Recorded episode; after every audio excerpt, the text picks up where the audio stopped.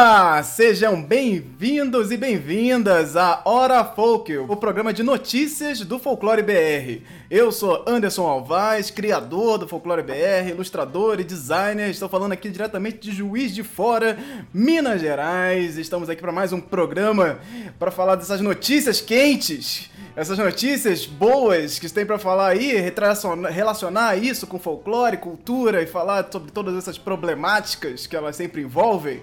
E eu estou aqui com meus amigos folclóricos de sempre, é, a galera tradicional do Folclore BR, como o Andreoli Costa, por favor, se apresente aqui pra galera. E aí, pessoal, aqui é Andreoli Costa, do Colecionador de Sassis. E estamos aí, né, prontos para prontos para dar a nossa nota em carapuças para os filmes que a gente viu essa semana. Né? De 0 a 5 carapuças, quanto será que vale? Lorena Herrero. Boa noite, pessoal. Aqui é a Lorena, eu sou ilustradora e quadrinista. Estou falando aqui de Brasília, Distrito Federal. E, e o clima aqui está combinando com os tópicos de hoje, porque está quente pra caramba.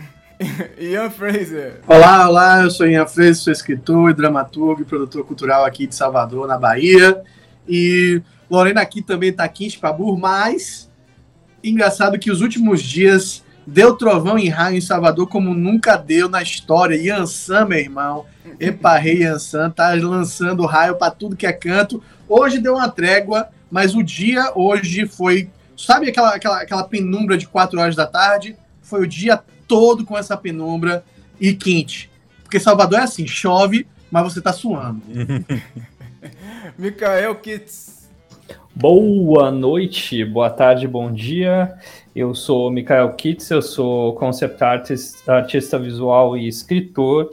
E estamos aí de novo nessa luta, nessa resistência falando aqui diretamente da capital da Matolândia, Manaus, que neste dia e nesses últimos tempos tem chovido tanto aqui que hoje, olha, só no ventiladorzinho. Minha gente, hoje, hoje iremos falar de Round 6, essa série aí que tá bombando a Netflix até, até agora, desde a sua estreia. Vamos falar, tem um bloco exclusivo, um bloco inteiro. Metade desse programa vai ser sobre demonização. Então, bastante coisa para falar, notícias que se entrelaçaram aí durante esses últimos tempos. Vamos falar também de games, tem lá Tunch, na, saiu agora aí também para na Steam. E o Halloween também, tem resquícios de Halloween aí, as coisas que aconteceram e coisas muito estranhas também que aconteceram, que tem tudo a ver com o nosso, último programa, falando sobre o Dia do Saci. E também sobre Zé do Caixão, que terá um reboot em Hollywood. Meu povo, é isso aí. Muito mais coisa, porque sempre tem muito mais aqui. Depois da vinheta, porque agora tem vinheta e é isso. Tem que.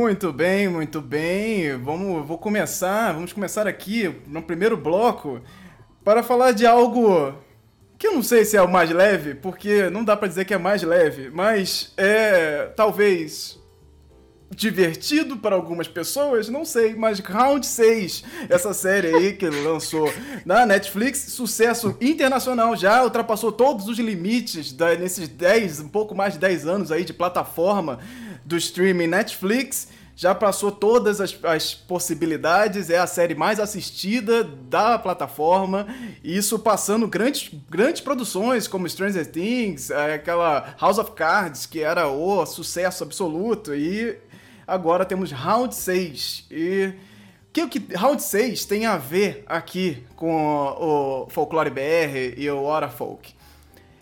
Ele basicamente vai falar de brincadeiras folclóricas, minha gente. A gente fala aqui de coisas que são folclore e vocês ficam falando de mitos e lendas. Vamos falar aqui de Round 6 hoje. Irei falar de coisas que não são necessariamente spoilers. A ideia é falar sobre a série como um todo e falar das brincadeiras. Então, se você considera isso um spoiler, Pode ser que tenha um spoiler, mas eu não assisti a série inteira também, então não tenho como falar muitos spoilers. Vamos focar aqui mais nas brincadeiras e como foi a recepção da série mundialmente. Então, fica aqui avisado aqui esse possível alerta de spoiler também. Vamos para a sinopse de round 6 aqui para a gente começar. É, e foi dada a largada para uma competição de sobrevivência um tanto misteriosa e mortal. Nela, 456 participantes disputam entre si várias rodadas de jogos coreanos infantis, cujo final tornará o vencedor bilionário. Então, a ideia da série é pegar essas brincadeiras infantis clássicas e muitas são clássicas até mundialmente, né? E passar elas para essa brincadeira, tornar essa brincadeira mortal. Então, assim, é os, o clássico jogos mortais, jogos vorazes, é, Battle Royale. Então é, um, é uma série sobre esse mata-mata, onde as pessoas estão endividadas e precisam ali. É, ganhar esses jogos para conseguir essa, essa, essa quantia de dinheiro e ficarem bilionários ali, vindo diretamente ali naquele, na Coreia do Sul, né? Então é, é uma série que vem todo nesse hype também das séries coreanas, né? Que está aí já há bastante tempo vendo essa, essa ascensão absurda da Coreia e no audiovisual. E essa série chega aí rompendo barreiras e tornando aí a série mais assistida aí dos últimos tempos. Não tem como não falar de Round 6, né? Todo mundo encontrou um motivo para falar de Round 6. Mas nós vamos focar nas brincadeiras. E essas brincadeiras, elas são muito interessantes porque muitas têm a ver com as nossas brincadeiras também, né? Então, é aquela coisa, será que essas brincadeiras vieram da Coreia do Sul? Ó, oh, meu Deus, a origem da brincadeira, na verdade, ela é coreana? Não, calma, vamos falar Não. sobre isso também. É, vou começar aqui falando das brincadeiras, e aí a gente começa falando de cada uma dessas. Desses, se vocês já tiverem pontos para falar das brincadeiras, a gente vai comentando. Vamos lá. Eu, eu, só vi o resumo do primeiro episódio, eu sei que tem um Taso ali, hein? Ah, é, é a primeira brincadeira que aparece, que é a brincadeira do. É de Jack, Jack, Jack, Jack, ou Jackie, não, não, não lembro. Mas é a primeira brincadeira que é semelhante ao bafo no Brasil, né? É o bafo, é, é uma de você botar um, um, um papel, no caso é um card, é um papel dobrado, é um, ele, ele é dobrado do jeito que fica um X no meio do papel, e aí o cara joga um papel no chão e você tem que com um outro igual virar ele fazendo meio que essa ideia do taso, né? E pode ser também o bafo, né? Que é, tipo, no caso a gente faz com a mão, é né? Pra virar a carta. Né? E a ideia é virar esse X pra, pra essa outra face. É a primeira brincadeira que aparece no, no jogo. Uma brincadeira também que a gente tem aqui de diversas formas diferentes, todos os tipos de bafo possíveis no, no Brasil. A segunda brincadeira que aparece é a Batatinha Frita 123, que eh, ela tem versões pelo mundo inteiro, então, assim, certamente não é Batatinha Frita 123 no mundo todo. E, e nem lá, né? É uma tradução que o pessoal fez. Porque... A tradução a gente pega batatinha frita 1, 2, 3, que é aquela clássica brincadeira que no caso foi até representada aí pela boneca, que é um, um robô que está virado é, de costas, e aí ela. ela e, enquanto ela estiver de costas, ela tá ali cantando, as pessoas têm que avançar, os jogadores têm que avançar, e quando ela vira, ninguém pode se mexer. Essa brincadeira também, todo mundo já brincou quando era pequeno, é uma brincadeira clássica. Só que se alguém se mexe, né, como todas as brincadeiras do, da série, morre. E morre com um tirambaço no meio da cara. É, tipo, é, bem. É bem, é bem sinistro, assim. A série é bastante violenta. Então, assim, ah, meu Deus, meu filho vai assistir Round 6. Não, não a série é assim ela é sanguinolenta demais mesmo. É, o, é... o, classificação 16 anos, que inclusive agora no Netflix foi alterada para 18, existe lá por um motivo. Exato, exato, porque ela é bastante questionável até esses 16 anos, porque ela é bem visceral, assim. E aí a gente segue aqui para a terceira brincadeira, que é a colmeia de açúcar. Essa, essa é uma brincadeira é, que eu não conhecia parece ser bastante regional, inclusive, que consiste em destacar um, bis um biscoito de diferentes formatos, chamado colmeia de açúcar, sem quebrar nenhum pedaço ao fazer isso. Então tem um formato lá no biscoito, um desenho, e você tem que meio que comer as partes que não são o desenho, e aí vão lá testar se isso, se você passou ou não. É, é, é, no meio do. Eu fico pensando, no meio de uma tensão de um jogo mortal, você parar pra comer um biscoitinho, todo mundo perdeu, ninguém passou, acabou a brincadeira. Passou, eu acho que é aí que tá o lance, né? O sadismo do jogo. Vamos botar todos esses otários aí pra. Eu, é, é essa, brinca... essa brincadeira. É... Não é uma brincadeira, mas esse desafio, desafio, existe no Brasil com o... aqueles biscoitos que são tipo é, sonho de valsa, que a gente ah, come só a parte de chocolate pra ficar o waferzinho. Ah, real. Você vai comendo assim, e aí você vai comendo até ficar só o wafer, depois você pode ra, ra, quebrar o wafer sem comer a, a, o caramelo dentro, né? Que, Nossa esses biscoitos são, que são isso? três. Oh, nunca fiz camadas. isso. Pra mim, minha, a, wafer e caramelo. A graça pra mim é, é colocar inteiro na boca. Ah, não. Sim, mas aí você tá. várias é, modalidades, entendeu? Mas gente, um... eu fazia essa brincadeira do, do, com sonho de valsa. Fiz também, sabe com o quê? Um que Isso. é bem difícil, com sneakers. Porque a, a brincadeira com sneakers é você comer só o chocolate e ficar a partezinha branca para você comer. É uma nojeira, né? Coisa de criança, né? Coisa de, de, de que não tem o que fazer. É chupando Mas... chocolate. Mano, sabe o que, que isso me lembrou? Gente. Me lembrou da minha infância quando eu ia pro, pro psicólogo, né? Por supostamente, né? É, eu, eu, era uma criança muito raivosa. E aí a, a, o psicóloga, ela me dava papel de seda, né, e aí ela desenhava uma estrela, e a minha tarefa era recortar a estrela no papel de seda. É claro que rasgava, aí eu picotava tudo de ódio, assim. Nossa, mas quem que põe isso pra criança fazer? Porque é óbvio que vai rasgar. Nossa, eu ia ficar muito puta. Era aí, controle de raiva, né? Pra, pra mostrar como eu tava doideira mesmo. Nossa senhora. Vamos aqui para nossa. A próxima brincadeira é cabo de guerra. Cabo de guerra clássico tem dois guerra. grupos cabo de guerra. Então, clássico, cabo. Clássico de Olimpíada Gincano. Então não, é. tem, não tem erro. Esse aí é bem. Só que o negócio é que no meio do cabo de guerra tem meio que um abismo, assim, nesse jogo. Claro. Né? claro. Essa foi a única cena que eu vi, que foi uma cena que a Netflix ela promoveu, né? Pra, ela botou hum. na, nas redes sociais para promover a série. E aí era tipo, eles, eles usaram essa a sequência inteira do jogo, tá na, na, no Facebook, nas coisas assim, como um uma promozona do, da série. Daí eu fui assistir, rapaz do céu, você é doido. Nossa senhora. Eu, eu, tiro eu tiro uma das coisas que eu faço no colégio é tirar foto de eventos, né?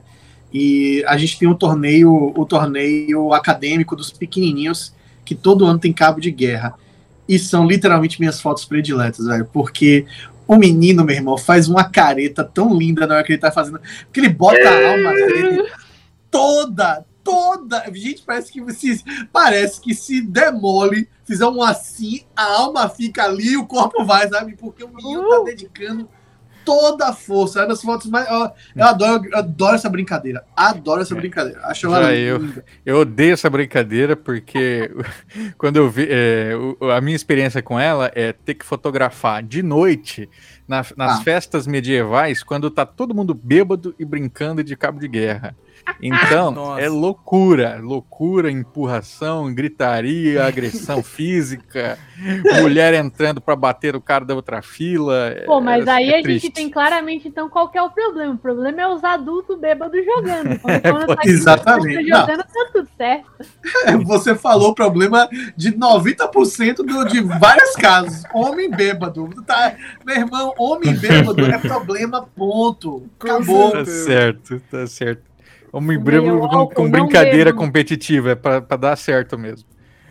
É, próxima, próxima brincadeira é quase um, um, desafio também, porque é a ponte de cristal. Os jogadores são desafiados a atravessar uma, uma ponte feita de vidro. Só que metade deles são temperados. Então, a, e, a, e a outra metade é feita de vidros normais. Então, e, ele vai passar por essa ponte, em alguma parte dela ali ele pode rachar e cair provavelmente hum. num precipício maldito e morrer. Que é, que é isso, é o jogo. Uhum. E aí temos o último jogo, que é o jogo da Lula, que dá, o, o, inclusive, o nome aí a original da série, que é Squid Game, que é o jogo da Lula. A brincadeira popular entre as crianças coreanas nos anos 70 e 80. O animal, a Lula, é desenhado no chão e os participantes são divididos em duas equipes, ataque e defesa. Uma delas tenta permanecer dentro do desenho, enquanto a outra tenta expulsar os jogadores para a força para fora. Olha, brincadeira saudável para criança É brincadeira empurrar, de quebra-pau, né? quebrar Basicamente. pau, e é isso. E é empurrando, é empurrando, é isso? Pode É. puxar, pode jogar, que ele pode dar voadora na Pode criança. fazer tudo, é, é isso. Ah, Caceta, bom demais, velho. É, no, no caso da, da a criança, né? A criança já é, um, já é um ser sem limite, né? Que se você não fala, ó, não pode machucar o amiguinho, ela machuca o amiguinho. Criança é- Vai, ela vai. Você Criança é caos. larga o caos completo, né? Então Tem mais tem um jogo, coisa. não tem, Anderson? Acho que É esses o jogo das bolinhas de gude, que eu lembro que o pessoal comentou. Meu Deus, eu não perdi sei. esse jogo do Bolinha de Good, então. Sim. É esse aqui, ó. Todos são separados em duplas e precisam pegar as 10 bol- bolinhas do adversário para vencer. É, não tinha na minha lista, então, esse. Só peguei Ih, esse O quarto lá. desafio, tá escrito aqui. Então, assim, é, e aí a gente entra nesse lugar também da- das brincadeiras clássicas da, infantis. E aí entra esse lugar. Da onde que veio a bolinha de gude? Essa bolinha de gude, esse jogo, Batatinha Frita 1, 2, 3, qual é a origem dele? Oh, meu Deus, será que então na- é, é- é coreana a origem da- do Batatinha Frita 1, 2, 3? Porque, ah, Brasil não inventa nada, gente. Olha aí, ó, pegaram, roubaram, apropriaram culturalmente do Batatinha Frita 1, 2, 3. Apropriou a Coreia. Gente, é, é, as brincadeiras, elas vêm por, de muitos lugares, né? Então, assim, você, inclusive, faz entrelaços de brincadeiras e adapta elas a cada região. Então, você...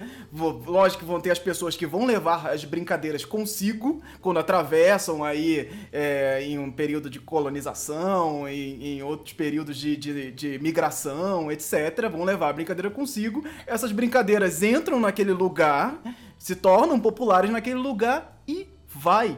Da onde que ela veio, às vezes não se tem um rastro disso, porque você simplesmente, nesse, nesse mundo onde as pessoas transitam de um lado para o outro constantemente, fica difícil até você ter esse caminho. E mais uma vez, você encontrou lá, é, 10 mil anos atrás, os egípcios jogavam bolinha de gude. Oh, meu Deus. Quer dizer que eles inventaram o jogo da bolinha de gude. Gente, gente do céu.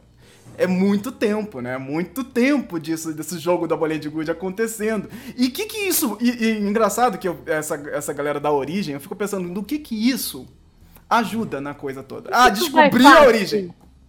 Caraca, sou brabo, descobri a, A gente tem, tem dinâmica, tem Detetive. circunstâncias onde esse debate ele faz um certo sentido, né? Tipo, a gente, se a gente está discutindo questão de narrativas que vão originar coisas e, e na dinâmica da formação do Brasil, como a gente tem muita coisa que a gente acha que é europeia, que na verdade é indígena, às vezes até o contrário, muitas coisas que a gente acha que é indígena, na verdade é europeia, ter esses esclarecimentos é importante. Agora, se a gente para pensar, pô, Coreia, Brasil, não tem nenhuma relação assim de poder entre eles.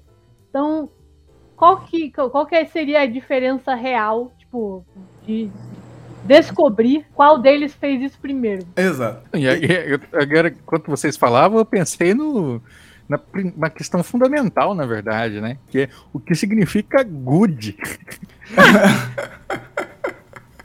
O que, que significa good? Não, não- Origem da palavra, Significa bom. Significa bom. Good? Uma explicação bem, com, bem estranha aqui no Google, né? Da super interessante. Sabia. Diz que é. Diz que na região de, de Minho, né, antiga província de Portugal, havia pedrinhas redondas e lisas que o povo chamava de God. Com o tempo, eles foram fechando a boca, God virou good, e aí ficou, de derivação. Ah, Sabe Sei que é lá, um, é um negócio engraçado aqui, porque em Manaus, eh, a Roberta não tá aqui agora, senão eu perguntava para ela, mas eu não sei se é só em Manaus, no Amazonas ou é no norte, o, a bolinha de gude é chamado de peta. Peta. Então, Eu é, descobri Beta que não é tem um- gente um que chama tipo. bolinha de gude de peteca. É, Hã? eu já vi peteca também, já vi peteca também. Ah, Tem gente que chama bolinha de gude de Isso, peteca. aí, aí me desculpa, aí vocês estão trabalhando pro ruído. Como é que você me chama uma coisa que é claramente conhecida como uma coisa e bota o mesmo nome de uma outra coisa pra ser a mesma coisa? Aí é, é Gente. ruído puro, gente. Pelo amor de Deus. Não. É um país continental chamado Brasil. Não, Eis a eu- eu- diversidade. Eu, eu- eu tá sei que tem tipos de bolinha de gude, né? Umas que são mais botocão assim, o, é, o pessoal chama, para mim que chamava de peta, né?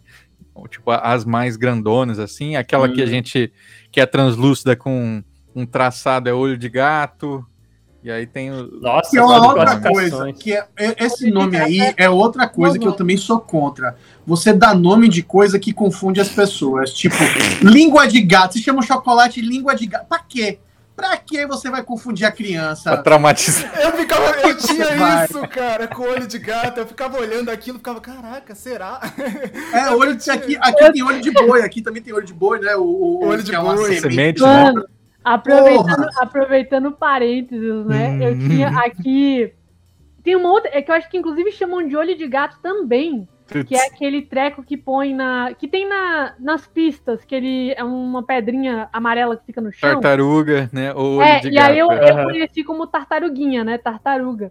E uhum. aí, eu, a primeira vez que eu aprendi sobre isso, eu tava, tipo, numa viagem.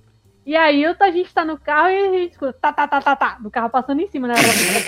E aí a, a minha mãe, putz, passou em cima da tartaruguinha. Daí eu tinha, sei lá, tipo, seis anos, eu tipo. Uh! Mas aí, ó, aí, ó, isso, isso aí, Lorena, você, tá, você provou meu ponto. Isso aí é cruel, gente. É cruel, velho. É cruel com a criança. Pois é, pois é. E, e, e, adulto não explica nada, né? É tipo, é tartaruguinha é e óbvio, acabou. Né? E, Pô, mas... ah. Aí começa a chorar ali, cala a boca, criança. Nossa, gente, que coisa horrível. Fica aqui também, vamos lá, a curiosidade aí, porque é uma coisa que me, me, me saltou muito a curiosidade era esse lance do nome, né? Round 6. E aí que eu fui descobrir que não era six, era seis. E tipo, pois que é. raios? É seis, round seis. E aí, é, vamos lá, é, olha a explicação. E em poucos lugares do mundo é round seis. E no caso, até no Canadá é round six. Mas por tem quê? mais de um lugar, então? Tem, tem. O round six era o nome original antes. A apresentação do projeto para Netflix era Round Six, em inglês. Round Six era o nome do, do, do projeto que virou Squid Game. E no Brasil, na, na Argentina, é o jogo da Lula. Olha que louco, na Argentina é o jogo da Lula traduzido é, é, é, para eles. Então, assim, para nós só não é o jogo da Lula e isso tem, tem uma teoria que eu acho que é matadora. É? Que não é a teoria, que não é o que a Netflix coloca. Que eu acho que é matadora. Jogo da Lula, gente. É. Não, lógico. Claro. Político, né? 2022 política, tá aí, claro. né? Política. Então o jogo ah. da Lula virar o jogo do Lula, e aí é, é, é, é rápido de fazer essa conexão, né? E aí talvez isso tenha sido um dos motivos, né? Mas eles colocam a explicação oficial, é porque o Squid Game não faz parte da cultura brasileira, e aí não ia pegar muito o jogo da Lula. É o Round 6 A Netflix, a Netflix. O Round, o round 6 faz. É, é, é, se chama de na hora, na hora de botar a fala de Lula na boca de outro personagem na série O Mecanismo, eles, ah! eles topam. É. Mas na hora de botar o nome da série boa, ah, meu irmão eu quero fazer uma, uma proposta aqui para vocês. Quem Eita. jogo brasileiro, um round 6 aí, um round 6 ah! nacional teria que ter? Tem que ter um pique, qualquer que seja o pique, tem que ter um pique. Pique, pique vamos lá. Pique. Que pique que você Qual conhece, pique? Lorena, de diferente? Pique pega, pique esconde? Tem pique pega, pique esconde, pique cola, pique bandeirinha. Pique bandeira ah. é o quê? Porque o pique bandeira eu só conheço do, da música. Tem que ter um, um clássico. Mano. Clássico carioca porradão ball. Caraca! Ah! Como porrada num jogo mortal não vai ter o porradão ball? Que é, é. você é tipo, a bola. é tipo é... queimada radical. É tipo queimada radical. É queimada não, pra. Não é nem queimada. Mas é com o pé? Se você tiver com a bola, é correria em cima de você. Ah, Mas é com o pé nossa, ou com a mão? Com o pé, com o pé. Então. É tipo pé? futebol de porrada. Pariu. o, o Valdeir falou da forca, né? Forca? Forca. Pô. Só que é forca, forca. de verdade, né? É, dizer, é, a forca. Forca, forca é um negócio. Um negócio Pô, é, essa é bacana, hein? Ah! É. Não tem a. Vai, vai soltando Já o vai, pezinho vai indo, do né? banco. Né? Você vai ver o seu colega levantando. Porra, esse é, esse é terrível. Esse é, é jogo Tá, eu, eu, ia, eu, eu fiz pouco dessa ideia, Valdir, mas agora me arrependi. eu gostei, cara. Sim, sim. Nossa, tem, tem, é, brinca, tem brincadeiras tipo porradão ball que já são mortais já no, no Brasil. Já. Nossa, Vocês já, vocês já não ouviram falar de Bulldog? não. Não. Mas o cachorro só. É, é- é muito bom, porque ela, ela é uma brincadeira desses que, tipo, você- se você pegar uma pessoa, passam a ser a du- as duas pessoas que vão atrás dos outros. Não muda, né? Tipo, não passa pro outro. Então, tipo, vai aumentando até sobrar só um. Pô, Só que que- massa. Pra isso acontecer, supostamente, a regra pelo menos aqui, você tem que tirar a pessoa do chão. Se ela não encostar no chão, ela, você considera que pegou ela, né? Eita. Só que aí a galera faz tipo aqueles golpes de, de, tipo, virar a pessoa assim, Ô, louco. dá um suplex assim, é, é- já, já, a gente se quebra, tipo, MMA. tem história assim, né? Nossa E aí esses rolês, e, e supo, tipo, acho que tem gente que varia, mas você tem que ir é, com as mãos no chão, né? Você tem que ir com as quatro patinhas, Bah, correndo atrás das pessoas. Aí o Então, campo é delimitado, né? Você vai atrás das pessoas, tem que agarrar. Geralmente você já tá abaixado, né? Então você agarra a pessoa pela perna e levanta e tira do chão. Pô, eu curti Lorena. esse, hein? O, o meu irmão, hardcore, meu irmão isso aí, deu realmente. uma- Brasília é, o negócio é tenso. O, meu irmão mandou no chat ali peão. Peão. É peão. um Peão, peão, é. peão, pô, com certeza. Nossa, o, o peão que eu jogava no meu prédio era mortal, que a gente fazia, tipo, de. Tinha que jogar o peão tre- é, é, entre os blocos e ele tinha que ir rodando, tá, tá rodando do outro lado. Ou seja, ele ia, tipo, metros, assim, e ele tinha que estar rodando do outro lado. Só que quem tivesse na frente, meu irmão, peão é aquele negócio, aí tem um para, parafuso ali, um prego. Sim. Isso Sabe bate na parede, quebra. Já quebramos várias lâmpadas fazendo isso na infância. Tipo, putz, Nossa. é- Sabe um jogo que eu acho um jogo que eu acho massa é eu esqueci o nome dele agora, mas é bem é bem praticado por, por, por- por meninas, que é aquele do, com el- o elástico, Elástico. Na, na cintura Elástico. Ah, e fazer aqueles pezinhos voltando. Eu sempre achei aquele negócio muito bacana porque tem umas regras que eu nunca assim, velho, quem foi que ensinou essas crianças essas regras, velho? Nunca- Porque as coisas complexas são as danças bem bem complexas e as crianças fazem e aí Mega pula. rápido. Aí quando chega no pescoço, meu irmão, parece que é uma coisa de ginástica olímpica. É me- e Vai, mega rápido, né? é mais ou menos nessa vibe que eu nunca entendi cama de gato também, que é o que você faz no, as cordinhas Na no dedo, né? Só na nunca mão, né? entendi É. como é que fazia aquilo, o pessoal zap, zap, zap, eu tipo, que isso? Muito... Hein, e, e o amarelinha, hein? Amarelinha. Clássico. Amarelinha. Amarelinha. O- inclusive, a- as pessoas estavam brincando aí na Paulista, né? De batatinha fritão 2, 3, porque tinha uma, a bonecona ali que, que colocaram. Ah, Essa, assim, quanta, se, se tivesse uma história aí hardcore, né? Uma amarelinha sangrenta, quantas amarelinhas não ia estar desenhada aí na, na- nas certeza. principais ruas do. Brasil? O pessoal ia estar. Nossa. com certeza, com certeza. Aumentando o nível, o, o número Aí, de aí tem que ter aquelas amarelinhas que não vai até o 10, né? O negócio vai até o 100, aí você vai pulando, Ô, se louco. postar mais de um pé no chão, aí é bang na sua cabeça. Nossa. Headshot. Ah, meu irmão. É. Eu, eu acabei de lembrar de um jogo aqui que ele pegaria, tipo, na vibe do, do Batatinha mesmo. Que eu acho que ele é um jogo simples, mas que daria pra, tipo, atirar em pessoas. Que é o Vivo Morto, pô. Vivo, Oh. Vivo morto.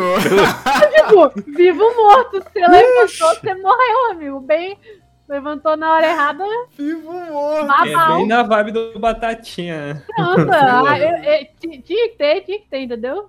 E o, e o da cadeira? O, o, o- Dança da Dança das cadeira. Da cadeira, que ódio. Gente, Meu irmão, essa, brinca, essa brincadeira é cruel também. Eu né? lembro que a galera, a galera compartilhou, tipo, falou, ah, o primeiro, o primeiro Battle Royale a gente nunca esquece. Era a foto da- dança das cadeiras. assim.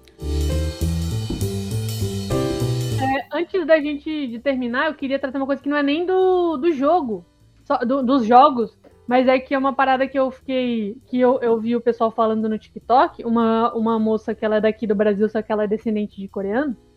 E eu não sei se esse foi o objetivo da série mesmo, mas no mínimo fica uma comparação legal, que é, eu imagino que isso não seja spoiler, porque é uma das imagens promocionais, que é a cena do cara que convida as pessoas, ele ter um cartãozinho vermelho e um cartãozinho azul, Sim. que aparentemente ele pede para as pessoas escolherem. E de acordo com a menina, a ideia é que isso seria inspirado numa lenda urbana que começou no Japão e que imigrou para a Coreia, que é a lenda do, do papel higiênico vermelho e do papel higiênico azul. What? What the hell? A ideia é que você tá no, você vai num, num banheiro e você, você está lá no seu momento de paz, que era para ser um momento de sossego, vulnerabilidade também. E você Nem escuta sempre é uma- de paz, né? Mas tudo E bem. você escuta uma voz do além perguntando: Você quer papel higiênico azul ou você quer papel higiênico Que vermelho? isso? Matrix. O Morpheus É, meu E você tem que escolher escatológico. qualquer um dos dois, você morre. Se você escolher qualquer um dos dois, você morre. Só que a, a, a ideia é que se você escolher o vermelho, você, tipo, é dilacerado, né? Então jorra sangue e pinta tudo de vermelho. Aham. Se você escolher o azul, seu sangue é drenado e você fica azul. Imaginei Gente. e tu, tu E é aí- esquartejado e fica tudo pintado de azul. Aí a análise da menina, de acordo com ela, é que o rolê era, tipo, independente do cartão, da cor do cartão que você escolhesse, você ia se fuder. Então, tipo, que seria alguma relação com essa lenda urbana. Eu não sei se é isso, Hum, é. mas achei uma comparação digna porque é realmente popular pra caramba no Japão, eu, eu, eu sei pelo menos, e aparentemente na Coreia também. Então, Então fica aí ter a, a lenda urbana aí. Tinha que ter parecido aqui, mas aí ia ser ou caprichoso e garantido, ou ia ser Nossa senhora. as pastorinhas lá, azul e vermelho. Assim, biscoito ou bolacha? É. Nossa. É, nunca ia acabar o, o jogo de comer a, a bolacha lá no, no desenho. Não ia acabar nunca, que o brasileiro ia ficar assim, não, é biscoito, não é bolacha. Aí fica enrolando assim, os caras desistem do jogo. Bem, Round 6 aí fazendo um sucesso enorme até o momento na Netflix. Assistam ou não, porque é isso, é sanguinolento, é você, se você gostar aí de esse Battle Royale, mata-mata. Tem toda uma, uma pegada de crítica social foda, isso, isso é bem interessante porque é, rolaram protestos, inclusive, na Coreia do Sul, e, e a, a galera usou esses símbolos da série pra protestar contra essas questões de, de dívidas, endividamentos, e, e isso que é um grande problema é, é, por lá. E essa série impactou mundialmente, né? Porque quando ela vai criticar esse lance do capitalismo também, você vai com certeza atingir uma boa parte do mundo aí que se sente representado ali de alguma forma nesse lance de você estar realmente necessitado, porque você fica um pouco do lado dos personagens também quando você entende a situação deles, né? Então é, é a situação que às vezes, muitas vezes é des- desesperadora, né? E você tá isso num jogo de mata-mata. Mas tá lá, Netflix, Round 6. Então fica aí essa, essa Jogo da nossa. Lula. Jogo da Lula, jogo da Lula. Que você vai lá na, na urna eletrônica, aperta o 13, aí aparece que esse ozinho simpático, você dá ok, sucesso. E aí você vence, e aí você vence o jogo. Então vamos aqui entrar no nosso bloco de demonização. Polêmica. É, é muito, tem muitas, muitas coisas. Então vamos, vou começar aqui. É, Porque são, como são é, assuntos meio entrelaçados, eu vou falar todos os três é, assuntos aqui e a gente depois debate sobre eles, porque tem toda uma relação impossível de, de, de fugir, né? Então vou começar aqui com Death Note. Death Note, um anime aí de 2006, ele voltou, te- re- ressuscitaram o anime aí, graças à Rede Record de televisão, que trouxe uma matéria no programa Domingo Espetacular, falando sobre Poxa, essa... Na Record, Record. Record. Domingo Espetacular na Globo? Não, Que é isso? do, é, do, do Esporte Globo é- espetacular. É, eles Ah. juntaram. Na, na Record eles juntaram o Esporte Espetacular e o, fan- e o, e- e o Domingo Legal. Domingo Legal. Domingão, sei lá, Domingão do Faustão. Juntou os dois, pronto. É, é Domingo Espetacular. Então eles trouxeram uma matéria que, que relacionava essa questão do, do, do o anime Death Note sendo um perigo para os jovens, trazendo essa história onde um menino tem o caderno da morte, escreve o nome das pessoas, as pessoas morrem. E isso trouxe é, uma série de outras que, problemáticas de como os pais têm que é, é, observar o que os filhos assistem e tal. É uma matéria toda sensacionalista, trazendo essa, é, é, o Death Note como é, esse escudo ali, mas mais uma vez, na- nenhum mistério dentro dessa, dessa discussão também, uma discussão já antiga, que vira e mexe quando a, TV tá precisando trazer um pouco desse, desse burburinho, eles trazem, ajudando aí as editoras e streamings que passam a série até hoje. Então as pessoas foram lá reassistir Death Note, comprar o, o mangá e sucesso. Talvez tenha até um conjunto aí pra, pra, de divulgação, né? Vai saber. Mas enfim, temos aí esse primeiro, primeiro tópico vindo da Rede Record.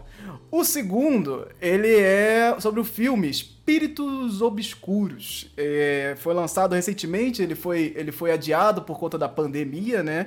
E chegou esse, esse filme que é produzido por Guilherme Del Toro, chegou no cinema no dia 28 de outubro, onde ele retrata a figura mitológica ali, a criatura, o Wendigo o Índigo, que, é, que é, um, é um personagem que é bastante recorrente do cinema hollywoodiano e, e um dos, dos grandes é, expoentes aí dessa, dessa questão da demonização de é, figuras, personagens vindos de povos indígenas, né? No caso do, do Wendigo aí ele, ele tem essa, essa origem e provavelmente também atravessa para o folclore, mas aí já são outras questões.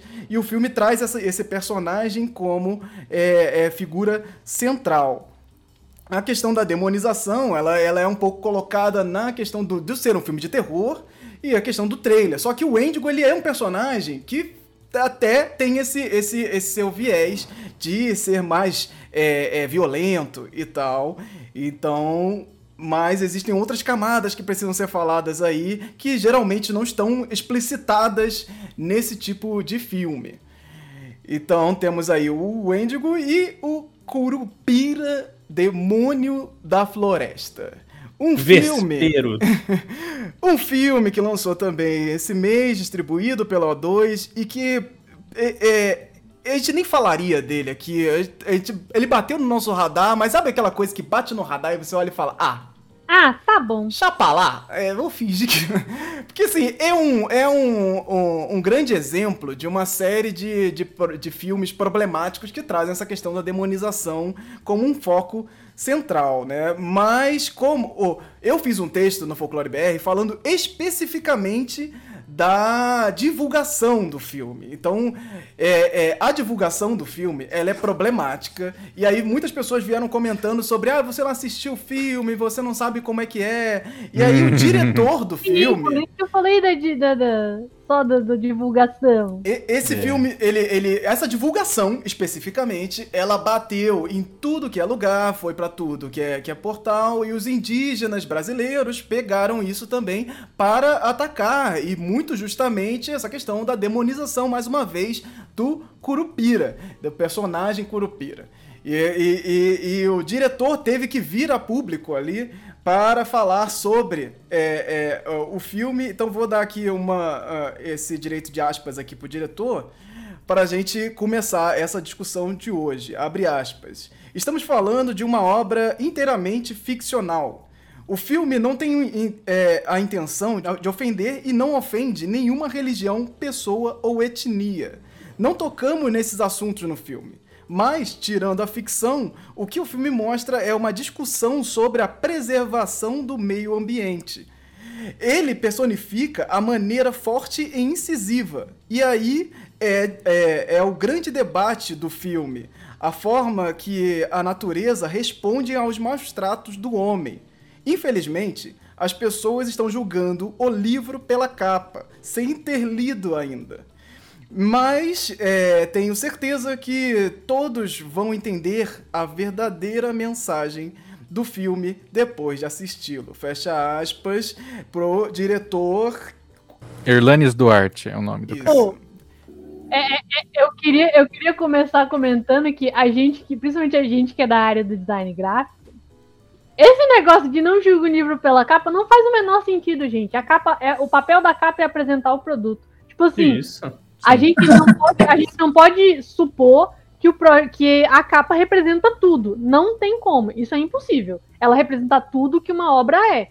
Mas o papel de uma capa, o papel de um pôster, o papel, o papel de qualquer tipo de produção gráfica que vai ser usada para divulgar o seu trabalho é representar o que, que seu trabalho significa. Então, tipo assim, a gente começa assim, ah, não julgo um livro pela capa, mas pô, você começa chamando o Curupira demônio da floresta e você não quer que eu pressuponha a partir do título que existe possivelmente uma demonização, é aquele negócio. Poderia ser uma surpresa e não ser isso? Poderia, poderia ser uma, uma jogada de marketing? Poderia, mas é, é de bom tom? Aquela frase, né? Não, Hum. não sei, né? Tipo, talvez não seja. Pois é. Ian queria falar alguma coisa, eu acho, né? Exato, o que eu tava concordando com o Lorena, que esse negócio de, de não julgar o livro pela capa é um dos bordões que deveria morrer, ser enterrado e ficar lá mortinho, em vez de dar uma de Jason ou corpo seco e sair do, do, do, do, do chão toda hora, tá ligado? Porque é, é, se você tá fazendo um produto, é tipo assim, ah, não julgue um quadro. Não julgue um quadro pela moldura, mas, porra, tem uma puta de uma moldura feia do caralho, estragando aquela arte do caralho que o cara fez, você fica com aquela moldura ali atrapalhando sua visão, porra. É claro que é- é- é- faz parte de um. De um é- é, o produto filme não há muito tempo deixou de ser só o, a mídia física. Ele faz parte de toda de tudo que está sendo jogado em, em prol daquela arte, né? Então, e basicamente o que ele pede, na realidade, é não jogue o, o, o- o- a obra pelo título, porque a Ou pelo capa- trailer, né? Que também tinha acabado de sair. é, é, é, é, mas assim, o cartaz, por exemplo. O cartaz é super obscuro, você não tem muita, muita informação ali no cartaz, mas você já tem Curupira, demônio, é, demônio da floresta, não é isso? É. Uhum. Pô, aí, aí já tá no título, velho. Tá no título um- um- uma provocação é, de, uma, de uma conversa que a gente, a gente acredita que, que, já, for, que, já, que já deveria estar no, no, no, né, na, na- no, no popular, mas a gente vê que ainda é uma questão de muita bolha, né, velho? Essa, essa discussão ainda tá muito, muito fora dos grandes, das grandes discussões e da, e da, e da até da grande mídia, porque quando a grande mídia chama, chega nisso, ela vai pelo lado da, Uhum. da, da, da viralização é, na internet, no Twitter, e fica muito mais sobre esse, essa conversa do que realmente a conversa real que importa. Porque quem vai defender o filme não está querendo defender é, o filme, ele está defendendo a ideia da discussão, o debate. Ah, o que é que não pode fazer na arte? O que é que pode fazer na arte? Quando a conversa é um pouco mais sensível do que isso, né? Não é, não é sobre o que você não pode fazer, e sim de, porra, ainda estamos fazendo isso, velho? É, Eu, eu- hoje eu gravei um podcast com uma menina que me entrevistou e perguntou sobre isso, como todas estão perguntando recentemente, né? É, e eu assisti o filme já, não sei se o Anderson assistiu também. Ainda não consegui, não consegui. Eu assisti o filme, é, e é, é, já adianto, né? Ele é tudo o que a gente esperava que ele seria. Não tinha como ser diferente. E quando a, a gente assiste o filme, a gente percebe que faltou justamente essas sensibilidades, né? De entender que discussão que está acontecendo ali. Porque é, quando o diretor fala que religião não foi, não foi. Não se fala em religião, que não se fala de etnia, é, se fala, só que é no subtexto, porque o Curupira, né, a gente sabe que ele, ele é um mito originário, né, dos povos originários, é, que depois, é claro, circula pelo Brasil, porque e, e sai do âmbito ali sim, só das aldeias, porque nós temos hoje, fora das grandes metrópoles, pessoas aí que convivem com o mito do Curupira. Eu conheço gente que tomou lambada de Curupira. Isso faz parte da vida das pessoas ali no, no interior. Então não dá para dizer que elas não têm essa relação. Mas Curupira foi registrado pela primeira vez em 1560 pelo José de Anchieta entre os Tupinambá. Então, né, ele já estava aqui antes de, da colonização se iniciar. É um mito muito ancestral. E então a gente sabe que ele é ligado aos povos indígenas e demônio. Né? A gente pode, ah, porque daemon, a palavra original, não, não, não vamos Nossa, ser canalha. comentando isso, É. meu Deus. Não seja canalha, a gente sabe, né, que a gente está colocando demônio ali em relação à, à visão cristã, como era feita pelos primeiros cronistas, né, que eram jesuítas, que eram dominicanos, que vinham aqui e encaravam tudo aquilo que não pertencia é, ao, ao seu, à sua heurística de mundo como demônio, como a- no mínimo, né, como pagão e que tem que ser apagado e excluído, né? Mas no caso dessas, dessas entidades, como demônios. Isso é extremamente problemático. E aí, só para encerrar minha fala nesse momento, né? O pessoal às vezes pode falar: ah, os folcloristas fazem isso. Gente, o, o- folclore é um termo é, que surge em 1840, né? é, é, os folcloristas, enquanto um grupo, vai ser final do século XIX, começo do século XX. Eles não, eles não demonizam a coisa, eles estão trabalhando com relatos de gente que demonizou. É diferente. Padre Anchieta não era um folclorista. Então vamos também colocar as coisas nos seus devidos lugares. É, isso é uma coisa que as pessoas não, não entendem o processo de pesquisa, né? Existe uma cru, um cruzamento de dados. Então você fala, ó, Padre José de Anchieta disse tal, tal coisa. Isso é uma coisa que o pessoal falou, não, porque o Cascudo chama ele de demônio. Eu fiquei tipo, gente, onde? E ele faz assim, ele vai pegar, ó, Padre Anchieta, e ele cita Padre Anchieta, vai lá e fala, ah, não sei o que, demônio, uhum. Aí ele vai citar um outro pesquisador que vai chamar o Curupira de gênio. Aí vai pegar um outro pesquisador que vai chamar o Curupira de duende. Então, tipo é, assim. E quem lê realmente o Cascudo vê esse tensionamento, porque ele, depois de duas páginas explicando como as pessoas trabalhavam o Curupira como demônio, ele vai falar. E teve, inclusive, um padre, que é o fulano de tal, que escreveu uma carta dizendo que a gente devia parar de chamar Curupira de demônio, porque não era isso.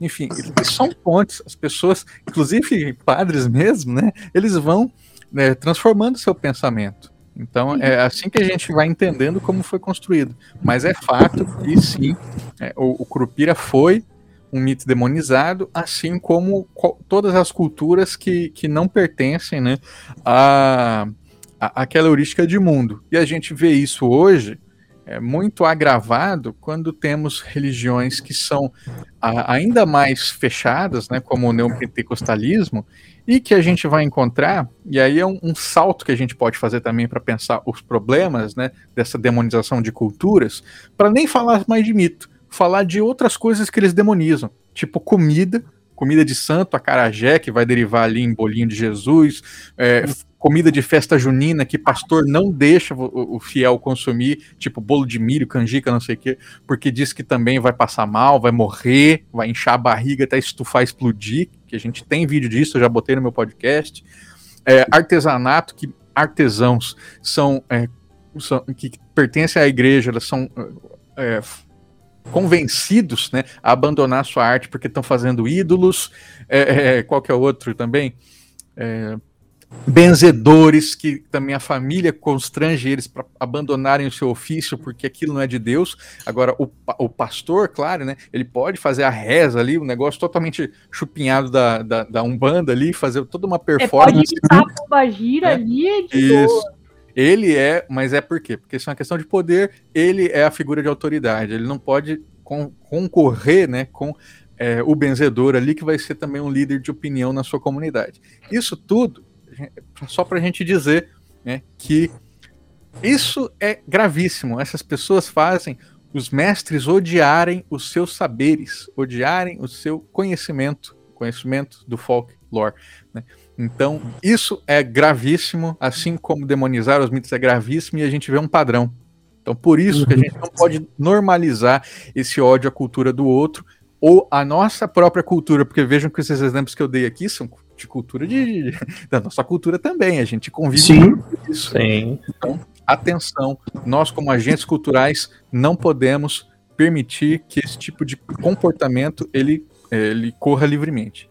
E eu, eu, fala, fala, fala aí. Não, vai, Mikael, vai, joga, joga. Não, eu, eu acho que te, tem uma questão. Uh, eu entendo o lado do diretor querer se defender, assim, mas, cara, eu, eu entendo o, a, a motivação também.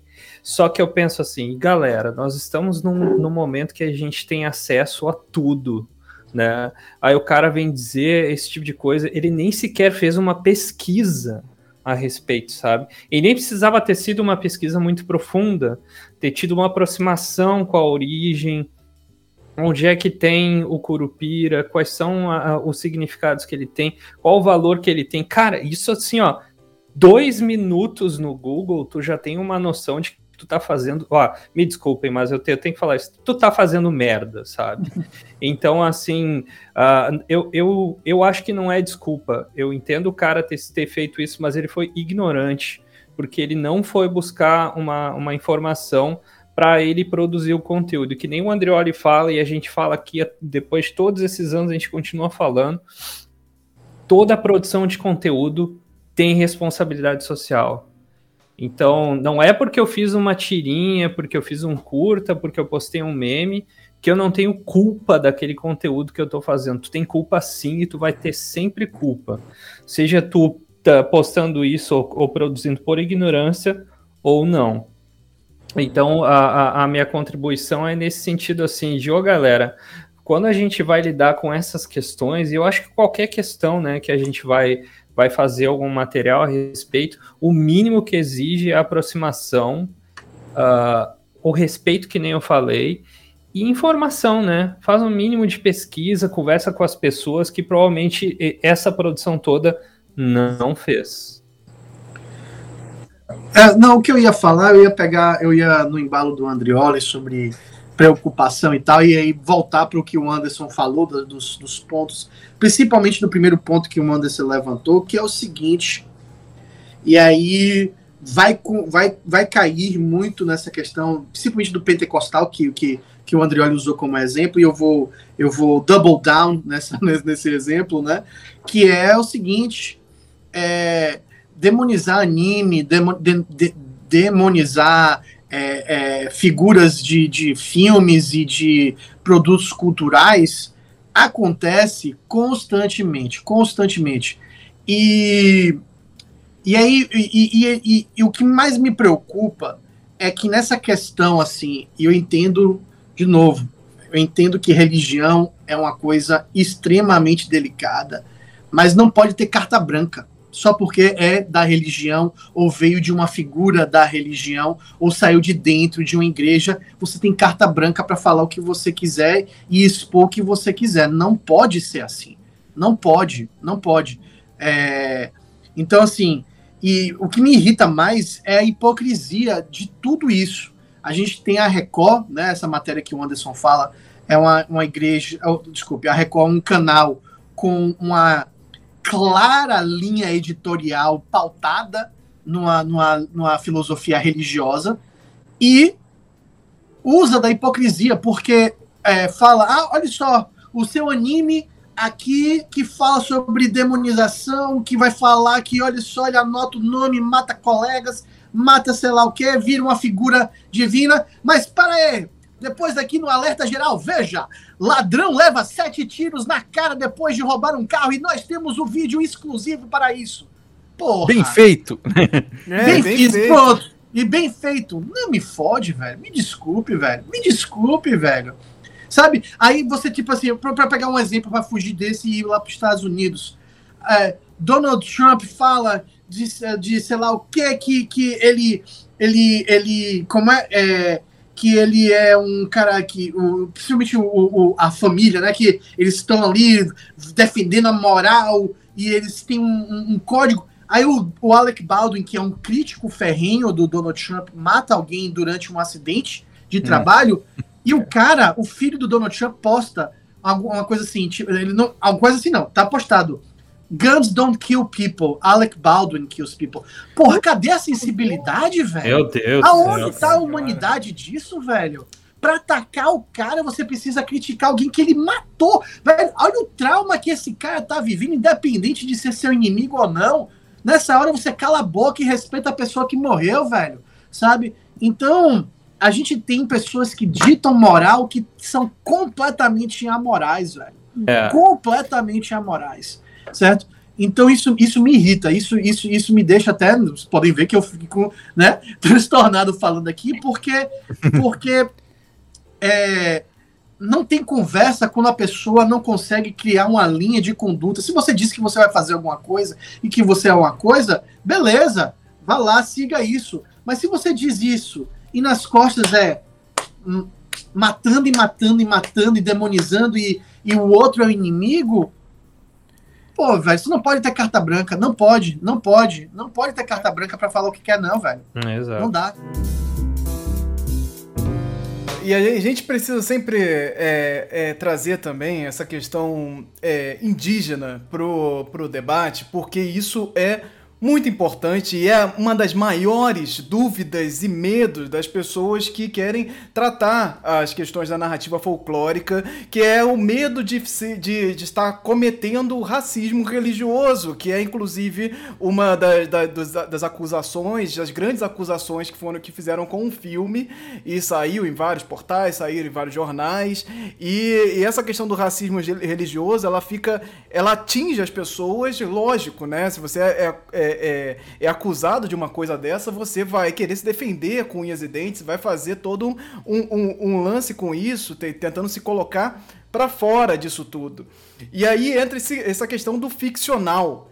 Na ficção vale tudo fazer na ficção? Vale tudo? Você, ah, estou fazendo uma ficção, então tá tudo bem? Curupira não significa mais nada para nenhuma outra pessoa? E o curupira do folclore é o quê? Porque quando eu te falo curupira do folclore, isso é uma dúvida que, assim, para você tirar ela da cabeça é uma coisa que você precisa de estudo, precisa estudar e entender. O curupira que a gente fala do folclore não é o mesmo curupira que é narrado dentro de povos indígenas. Você pode chamar um Curupira lá, e o Curupira do folclore, ele é um outro personagem, ele está fora daquilo, apesar de ter esta clara origem, essa clara e evidente atravessamento. Não tem como você não falar que do Curupira em, em atra, atravessamento com povos indígenas. Mas agora, de que povo indígena é o Curupira?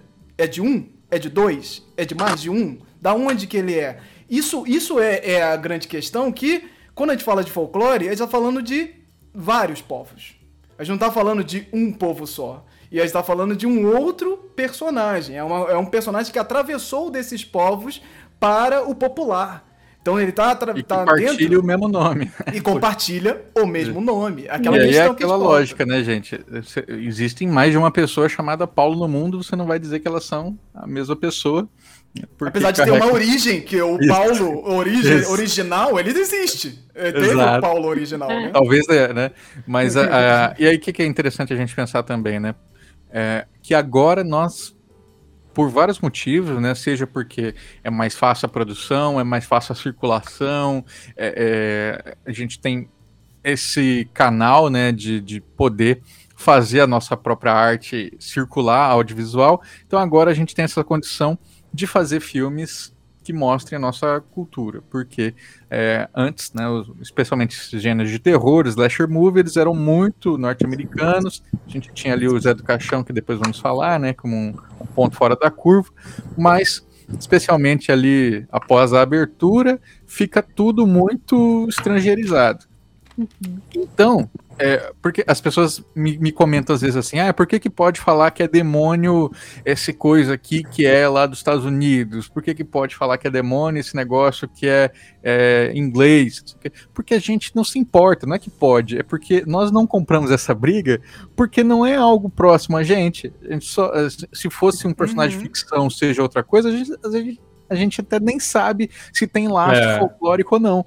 Agora, o Curupira a gente sabe. E, a, e, tá a, né? E essas brigas são compradas, só que não são compradas pela gente. Tem outras pessoas debatendo isso nos contextos delas. É, no, nos seus próprios países. Né? Não interessa pra gente, porque a gente está à distância, né? A gente não desconhece completamente. É, é então... o, Endigo é esse exemplo, né? Exato. O Endigo se debate é muito, exatamente né? esse porque exemplo. Ele foi, porque ele foi. Ele se tornou uma figura muito utilizada, né? Eu queria aproveitar, não sei se dá pra fazer o link exatamente com o Endigo, mas no sentido de, de não só de responsabilidade, mas da própria ideia de inovação, que é o que faz as pessoas, muitas vezes as pessoas buscarem esses temas também, né? Tipo, vamos inovar no cinema, aí mistura isso com vamos valorizar a cultura, e aí Curupira, mas eu vou inovar o Curupira eu vou fazer ele muito radical, entra naquele rolê do folclore maldito, né? Eu, eu vou mostrar que o Curupira não é esse negócio para criança. Começa que nunca foi. Então toda essa, essa lógica é. Gente, eu vou mostrar que essa história aqui não é de criança, gente. Na moral, larga O lado isso. verdadeiro da largue, história. Largue isso, largue isso. Quando você largar isso, sua vida vai se tornar bem melhor. Eu, eu juro pra você. Mas, tipo, é, complexificando mais. Quando você vê. É, vai fazer, você vai fazer um filme de terror. Filme de terror tem que ser assustador. Você tem que, tipo, impactar as pessoas. E aí é muito, muito fácil você chegar e cruzar e cruzar uma linha da apelação, seja ela visual, seja ela do que, que vai acontecer. E eu acho que esse é o tipo de coisa que assim, a gente tem que. É, é, que faz as pessoas, tipo, extrapolarem pra. Ah, ele é um demônio. Ou mesmo que ele não seja mal, né? O, o André pode até complementar melhor já que ele viu o filme, mas, tipo assim. A, a, a proposta do diretor naquela, naquele textinho que ele escreveu era não, porque a gente quer passar uhum. uma, uma ideia de que a gente quer propor como é que a natureza reage a, a, às tá. coisas. Eu tava esperando esse gancho ao que o ser humano faz e não sei o que. A, gente, a natureza não reage de forma sádica. Eu garanto para vocês, ela não tem esse tipo de moralidade. Então, a partir do momento que tipo, uma pessoa faz uma coisa que, beleza, é errada, tipo, em questão de preservação da natureza, né? Ela faz uma coisa ali, joga lixo no lugar errado, faz uma é. parada assim, mas, pô, ela não é nenhuma pessoa do agronegócio, né? Tipo, um, uma pessoa aleatória, jogou lixo no lugar errado, aí vem um outro, e, tipo, esquarteja você, tortura seus amigos, é, é, faz toda uma tortura psicológica, assim, de, não sei se foram dias, Pô, isso é a reação da natureza? Você me jura que é isso esse que a natureza eu, faz? Esse é o gancho que eu queria pegar, porque eu sei que o Anderson tá doido para passar para o próximo assunto, mas eu preciso trazer isso, né? Que as pessoas, quando você lê o, o comentário do diretor falando que é a natureza se vingando, não sei o que, você pensa, meu Deus, cometeram algum ato terrível, né? Pode ser o agronegócio, como a Lorena falou, pode ser ali uma indústria que está né, destruindo o meio ambiente, pode ser a construção de uma barragem que seja, que vai ser controverso. O que as pessoas fazem no filme, elas jogam cerveja na praia e pegam uma tartaruga e ficam jogando batata quente com a tartaruga. É isso. Esse é, é todo o crime ambiental cometido por essas pessoas que vão ser né, estripadas, que vão ser, ser viciadas, que vão sofrer torturas psicológicas, porque o Curupira realmente é sádico, né? Eles inclusive falam né, que ele gosta de brincar, eles usam adjetivos como uma máquina de matar, é, é uma criatura sanguinária, né, ele adora isso. Ele e... não mata por matar, isso tá no trailer, né? É, é e, e aí temos também o, o momento, né, que é, a, a, personagem ela fala assim: eu achei que ele era o protetor da natureza, que ele era bonzinho, e aí ela é corrigida. Não, ele é uma máquina de matar. Então, onde que isso se encaixa no que estava sendo dito ali? Né? É, não, isso poderia ser um equi grande equívoco. Tipo, todo, todo mundo que tá ali, a é. perspectiva do ser humano, ela é totalmente preconceituosa. Isso poderia estar tá no filme, isso poderia ser uma coisa poderia. do filme. Eles são preconceituosos, estão demonizando, eles são religiosos e o Curupira para eles é o demônio. Só que aí você coloca um fator, ou um fator de dúvida, como no, no trailer do Espíritos Obscuros, tem uma frase, uma frasezinha que coloca uma dúvida. Do tipo, ah, você considera mito, mas ele, ele não é mito, isso falando de mito como sinônimo de mentira, né? Mas eles colocam um, um fator de dúvida ali no negócio que não existe no, na divulgação do Curupira. Então, no, assim, no, no Curupira tem a, é impossível você... Tem uma frase que é, é que é, o mais próximo disso é, é como é que é? Curupira? Curupira é uma lenda. Mas existem algumas lendas que são reais. Ai, meu Deus. Fazendo o bingo dos, das obras bingo. folclóricas.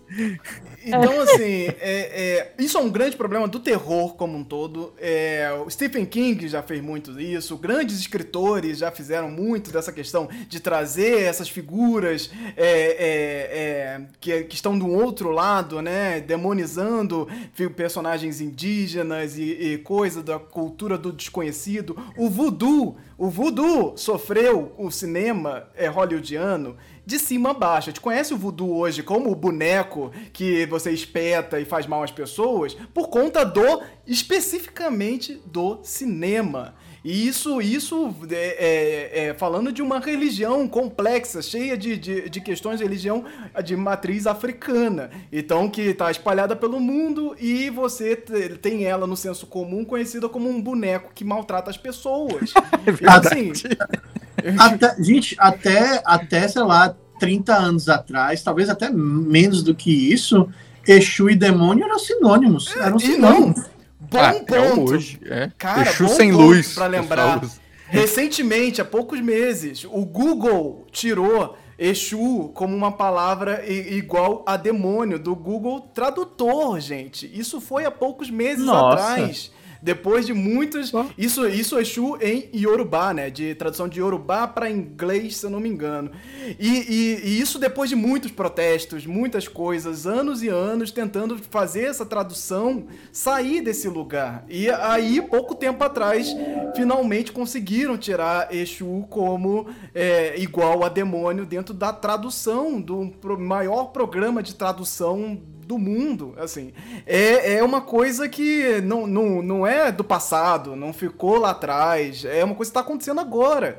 Então, são lutas que estão acontecendo agora. Como é que você faz um, uma coisa, trabalha com essas narrativas, sem pensar em nada disso, porque é ficção, então no mundo da ficção eu faço o que eu quiser, né? O, o pessoal no chat ali tá, tá, tá bem ativo. E, e o Dantas tá fazendo um apelo. É, é, o, o Valdeir falou do exemplo do Mal e da Moana, né? E que, que é aquilo que a gente também já falou em alguns papos aqui, e o Dantas também falou Uh, que é para a gente não demonizar o terror. Assim, eu acho que a gente não está demonizando o terror, acho, né? É. A gente está é pegando um gancho, assim, eu adoro terror, eu acho que terror então, é uma das é grandes, terror grandes maneiras assim de, de expressar uma série de questões que a gente tem como seres humanos e que nos comunicam com o desconhecido e com, com outras maneiras de viver e de aprender as coisas. Mas eu acho que a gente está pegando esse, esse gancho do terror, porque infelizmente essas produções elas têm esse viés. E aí a gente usa elas para dizer, olha galera, tomem cuidado, né? Eu acho que a gente não está falando do terror em si, e sim do, da problemática que tem do tipo, por que, que a galera só faz uh, produções com, com essas figuras, esses contextos no terror, sabe? Por que, que eles não fazem com... É o rompimento imediato, né, do infantil, que na cabeça deles é só o que existe. Não é só, tipo, por que, que a gente só aborda isso no terror, mas por que, que isso tem que ser abordado dessa forma? Que assim, o, o, Dantas ele tá preocupado, coitado, tá pedindo, não demonize o terror, por favor. E a gente não. A nossa postura já, em, já foi mostrada em outras lives, não é de demonizar o terror, mas como a gente só falou de produções aqui que demonizaram, realmente fica parecendo que a gente tá englobando tudo. Só que uma, isso é uma coisa até que eu já tinha falado no, no Twitter, quando eu falei sobre a questão da demonização, usando o, o hit do Curupira de, de gancho, é, por que, que as coisas têm que ser é, organizadas dessa forma, né? Quando a gente teve lá o slashzão do Skull da máscara de Ayangá, eu nem vi o filme, mas toda a sinopse dele era tipo um deus que criou um negócio assim, uma parada tipo assim, a gente fez um negócio aqui mal para você ser mal e matar as pessoas sendo mal. E o, o terror com entidades, ele precisa ser uma um bicho mal sendo mal, fazendo maldade. Tipo, uhum. eu acho que, assim, eu não consumo filme de terror, mas tipo, eu não gosto muito, mas eu tenho contato com outras áreas da, da, do entretenimento, principalmente gráfica, né? E a gente tem como elaborar essas coisas, elaborar e trabalhar o medo de forma que a gente não precisa é, é, atribuir um valor moral para aquilo que está ameaçando a gente. Tipo, quantos filmes de terror que a gente tem que são em relação é. a animais? Os animais não têm valor moral. Eles não estão ali indo atrás de você. Quero pegar o gancho da palavra moral só para dizer que uhum. é, tava para gravar meu podcast hoje, né? Eu tava pensando na questão do subgênero, né? Que é o slasher movie. E o Mikael deve saber melhor do que a gente, né? Que, ele é um grande consumidor, que o slasher ele é um filme moralizante, né? Sim. Sim. O, o, seu o assassino, ele é uma força conservadora. Né, que está agindo ali contra pessoas que fazem sexo, contra não sei o quê. Então, às vezes, ele sofreu violência na infância. Então, a, a, característica do gênero é que o seu monstro seja uma figura conservadora e por isso ele tem que ser vencido. Né? Ele, ao final, vai sobrar ali a, a, a Final Girl, né, que é a mulher que virginal que no final né, derrota esse monstro é, que está sendo emasculado. E vejam as problemáticas disso, né? Quando você toma então o seu monstro como o herói do filme. Né? E aí, é, enfim, tem todas essas, essas formas de que os filmes slasher eles acabam sendo é, retroalimentações de um conservadorismo que a gente está Uhum. tentando enfrentar. É, e, e- e- e- tem muitas camadas, assim, em, só, só- só me- meus pequenos 10 centavos aqui. Tem, tem muitas camadas porque o, quando a gente fala do medo, a gente representa o medo de diversas formas, né? É tanto o medo do conservadorismo, o medo do, da gente se libertar, o medo do passado contra o futuro, né? E o medo também do masculino e do feminino, porque muito dos slashers, quais, quais são os slashers? Quem, quem é que é o assassino? É um homem, né? E, que- quem é que está sendo perseguido, assim? Geralmente são jovens e geralmente são mulheres. Só então, corrigindo que o, prime o, primeiro, o primeiro Jason não é um homem. sim, sim, É. tá. Mas é- é- é- ele acaba sendo uma exceção, né? Mas É. o, o- Halloween é o outro lá. É, mas assim, eu, eu, eu digo que, que tem, tem todos, todas essas camadas que estão em jogo que eu acho elas muito interessantes no terror, só que a gente tem que ter a noção de estar trabalhando elas, né? Que nem, a gente, que nem Uhum. foi falado no chat ali. A gente tem que ter essa consciência. Né? E se o demônio for um demônio? Que tal? Gente, assim, existem demônios, sabe? Porque assim, essa, que- essa questão da demonização é tornar algo que não é um demônio um demônio. E se o demônio for de fato um demônio? Só um demônio. Demônio da mitologia cristã. Vamos falar menos essa palavra. Vamos falar, falar menos essa palavra. Eu tô sozinho em casa. já tá de noite. E- Vamos então, falar Mas menos. aí, O- olha só, o The, The Old Ways, lá Netflix, lá tem um filme chamado Old Ways. Lançou recentemente também. Eu fui assistir com todos os pés atrás, assim, pensando, putz, vai ser uma bomba. E ele não é tão ruim assim, porque ele vai trazer essas questões, mas ele não é um slasher, ele é bem fechado num ambiente, com poucos personagens e tal. E ele vai trazer um pouco essa questão do demônio, mas o demônio, ele é de fato veio do inferno, é um demônio, e esse, essas práticas antigas é trazida por uma senhora que é uma bruxa, e ela vai ali tentar derrotar esta figura, este demônio cristão, demônio cristão, eles fazem sinal da cruz, o escambau. Ele é um demônio. Ele não é da, da, da cultura antiga, de, de indígenas e tal. Ele é um demônio. O, o, o- esses exorcismos todos são demônios. Demônios que vieram do Velho, para de falar essa palavra tanto, velho. Você tá, você tá fazendo sacanagem. Não, mas assim, é, é- é tentar pensar nessa questão do, do- do- do- da demonização. A demonização, ela é um problema. Porque você tá colocando características é, em um personagem que não possui essas características. Você tá des- desfazendo a característica dele pra encaixar esse, forçar ele dentro de um gênero. Então, assim, o Curupira ser esse, esse demônio na floresta, ele, ele é o. Você tentar pegar essa figura e encaixar ele ali, olha. Ele, ele defende mais da mata, mas da sua maneira. Então, assim, se o Curupira, esse personagem, demônio da floresta, e é, tivesse atacando garimpeiros de extrema direita, qual seria a mensagem? Você vai acompanhar garimpeiros de extrema direita na floresta. Esses Morrendo são os um personagens um. principais. Personagens principais do filme. E eles estão morrendo um a um. Será que ele daria essa mesma discussão que a gente está tendo agora? Será que ele. Ele, ele, ele, daria uma bateria- discussão por parte dos conservadores. eh, Será que ele bateria no, no, no- em toda a militância indígena da mesma forma?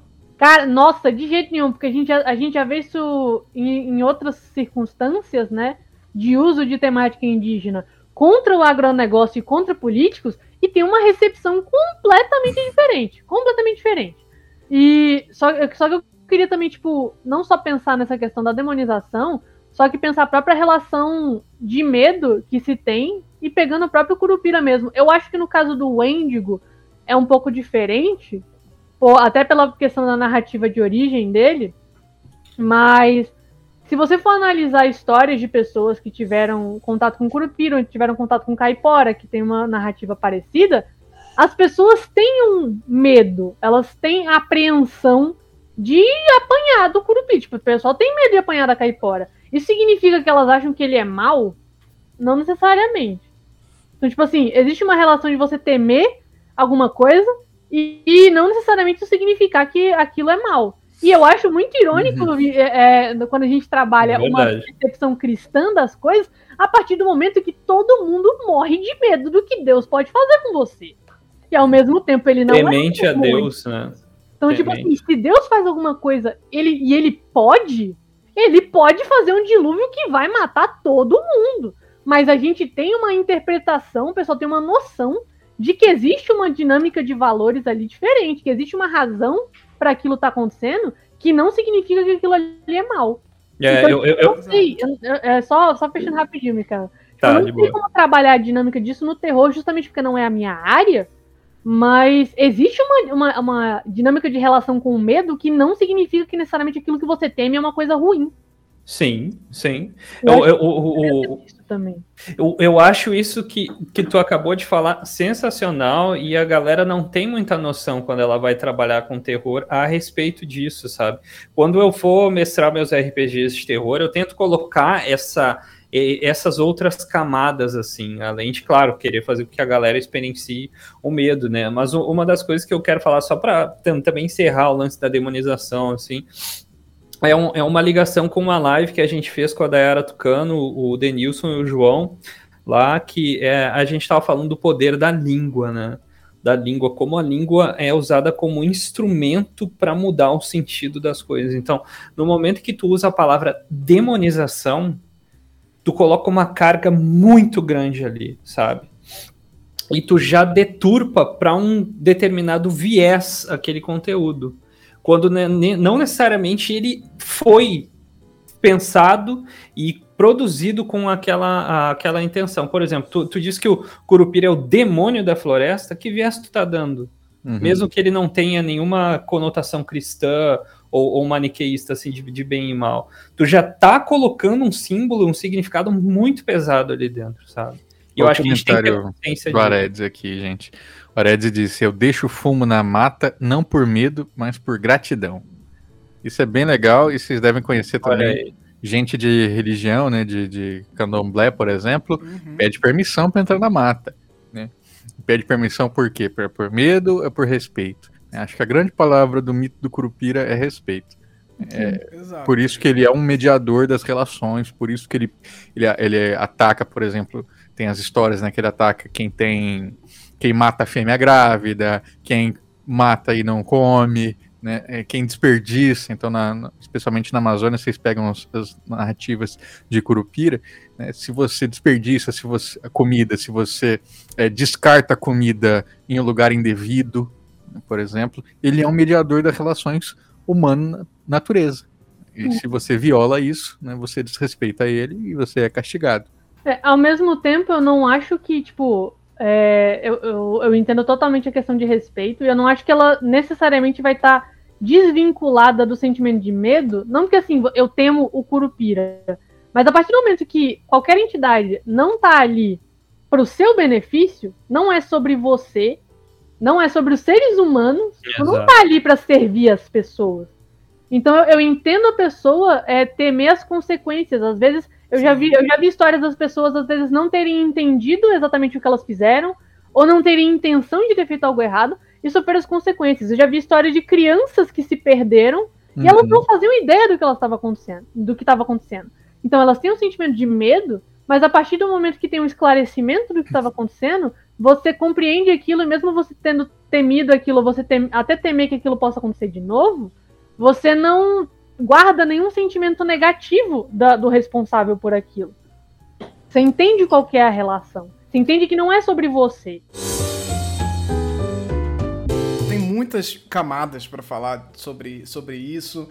É, é uma relação que é bastante delicada porque você afeta um gênero específico do terror de uma forma muito direta. Parece que está proibindo. Parem de fazer slasher movies, parem de fazer isso, porque senão você vai estar demonizando alguém. movimentos aí, assim, né? Pós-horror, slasher pós-slasher, tem umas coisas aí novas é. surgindo. É, e tem a própria subversão que o Dantas tá, que o Dantas estava falando ali, que o Android sugeriu aqui, porque a partir do momento que você faz um slasher matando garimpeiro, você muda completamente a perspectiva do negócio. Pois e é. talvez possa, possa ter gente que ainda vai achar ruim, mas é uma, é, você muda completamente a, a narrativa. pois coisas. é, pois é, tem como. É, é, possível pensar nisso, né? Mas vem demais? Não sei. Você vai entrar num outro, num outro lugar, né? Vai entrar numa outra. Ter é. coragem. Convite então, assim, para as pessoas também. Vocês já ouviram histórias folclóricas? Eu sei que vocês já ouviram, já leram, não sei o quê. É, as pessoas nessas histórias, elas resolvem, se resolvem com o Curupira descendo o pau nele ou enganando ele? Ou usando alguma artimanha? Normalmente é a segunda opção, né? E isso a gente não vê muito nas nossas histórias. O pessoal acho que tá muito nessa ideia de embate, né? De, de arranjar um jeito de matar Fight, mas tem sangue. outras soluções de você resolver conflitos. É, eu, eu, eu, acho isso, isso muito interessante porque a gente vive, né, essa cultura mais do branco, assim, no, no geral ocidental, é sempre do confronto, né? Uhum. Sempre do embate, assim, e não nunca é da convivência, né? Do tipo, não, beleza, aquela, aquela criatura, aquele ser, aquele local funciona dessa forma, eu não vou destruir ele porque eu não quero que essa forma exista. Eu vou, não, beleza, a gente pode conviver, eu vou me adaptar, é, vamos ver o que a gente pode fazer para nós seguirmos no nosso próprio caminho em conjunto, né? E, e é aquilo, para finalizar, sabemos que ele é o primeiro, está sendo vendido como primeiro filme de terror maranhense e tal. E quando você. é muito difícil esse tipo de filme aparecer e ser distribuído nacionalmente e chegar no lugar que ele, que ele tá chegando, e aí você vem e desce o pau isso não te dá o, o, o, direito, isso não, não te, te dá uma carta branca para você fazer o que você quiser é uma ficção e você tem responsabilidade sobre ela. Então, o que estamos falando aqui é sobre a demonização e suas problemáticas. Ele é o primeiro filme de terror maranhense distribuído, etc e tal?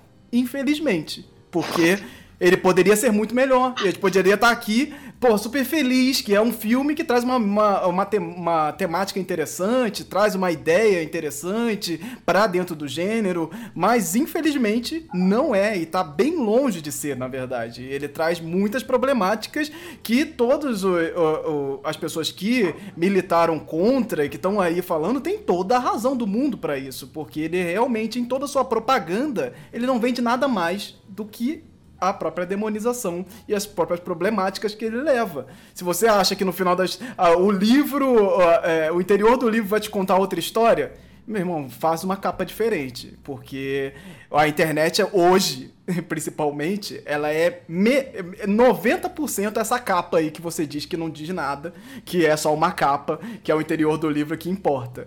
Tem lá meu, meu vídeo no canal do Colecionador de Sacis, podem assistir que eu comento ali é, um pouquinho dele. E também o podcast que eu estou fazendo ainda é, vai sair eu comentando detalhe por detalhe do Currupira, né? Como eles chamam. Tem alguns lugares aí pelo Brasil que fala Currupira. Acho engraçado. Inclusive o Barbosa Rodrigues diz que o Currupira ensinou o Currupaco pro papagaio. Ah. então, Espíritos Obscuros é um filme que é a adaptação de um conto o conto que está disponível gratuitamente aí para vocês lerem em inglês, do Nick não sei o quê. E assim, o conto é, é, bem curtinho, né? É, na verdade é um mini conto, e é pior que o filme é, em vários sentidos, né? Porque, é, sabe uma coisa que eu falo nas minhas aulas de escrita criativa de folclore? Eu falo assim, se você tira o, o mito e coloca outra coisa, vamos dizer assim, tira o Êndigo e bota um ursinho, né? o, um, um grizzly bear e dá, dá na mesma, né? será que vocês realmente sua narrativa ela, ela explorou ao máximo aquela, aquela criatura? E uma outra coisa é eles vinculam no conto, né? É, na casa ali onde está o personagem, é, tem um pentagrama. Então fica subentendido que o pentagrama invocou o Êndigo né, para dentro da casa. Horroroso, né? Tudo a ver. Isso é o conto. E aí o filme, aí é, eles compram o direito do filme, o Del Toro entra na produção e o Del Toro vem e fala assim, não, temos que ter consultores indígenas, né? E aí vamos repaginar essa história. E como é que é a história? A história é uma professora de é, volta né, para uma cidade onde ela nasceu, né? E essa professora sofreu abuso na infância e ela reconhece um aluno que claramente está com é, situação de abuso infantil. Ele tem machucados pelo corpo, ele está muito magro, ele sofre bullying. Ele não, ele parece inteligente, mas ele não tem um rendimento legal. E ele faz uns desenhos bizonhos lá, né? De um índigo estilizado, né, como se fosse uma família de Wendigos que ele mora junto. E isso é né, a história, na verdade, depois ela vai descobrir, né, que ele está cuidando da família dele que se transformou em Wendigo. Isso é o, é o base do filme, gente, não é spoiler, tá? Eita. Uau. Aí o, o, que vai acontecer ao longo do filme, né, é essa revelação, como é que a professora vai descobrir esse mito e não sei o que, o que, que vai acontecer depois, aí vocês fiquem convidados para assistir. O que que acontece? Um ponto positivo do filme em relação ao conto, sai o, o pentagrama, né, que não tinha nada a ver com nada, e entram uns é, saquinhos de remédio, uns saquinhos de medicina, né, é, tipo como se fossem patuás, assim, de proteção, né? Então, eles tentam fazer um vínculo maior com a questão indígena e o índigo. Tem um policial que é um policial aposentado que é um nativo americano e ele faz essa relação, né, também com o, o mito e explica qual que é a do índigo e tal, porque infelizmente esse é o único papel dele, né? É, o, o nativo americano tem um papel de três minutos no filme para explicar qual que é a origem. Então, nesse ponto é interessante porque ele tenta fazer essa vinculação e, e coloca motivações nos personagens. O que é. é, é... Oh, meu gato louco aqui. o que é complicado é: o Del Toro teve consultores indígenas. A gente vê pelas entrevistas dele o que ele disse que conseguiu, né? Então, teve pesquisadores especializados em, em cultura indígena, teve indígenas, teve um cineasta indígena, e aí ele fala assim que é, o que, que foi o principal? Falaram que antlers né, era um must. Assim, a, os chifres do Endigo era uma necessidade. E isso a gente sabe que é controverso, porque tem todos os vídeos de Wendigo, textos sobre o mito do Wendigo, a gente sabe que é, isso é uma característica que vai e vem do mito, né? não é uma necessidade. Então, como assim o consultor indígena crava que precisa ter chifre e isso é o suficiente? A gente percebe então que não é assim, né? Cada um vai ter a sua interpretação. E as outras coisas é que os consultores disseram que precisava ter. É, ele precisava ser um monstro ancestral, ele precisava parecer antigo e muito poderoso e que ele devia, ele não podia ser morto, ele tinha que é, passar, né, continuar existindo. E isso foi feito, assim, o design do monstro é muito bem feito, ele parece antigo, ele é muito poderoso, mas isso é suficiente?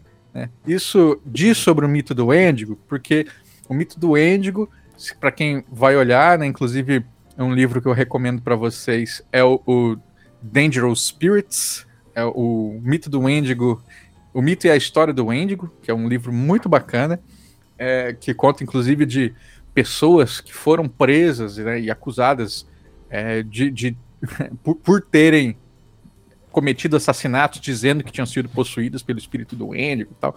É muito legal.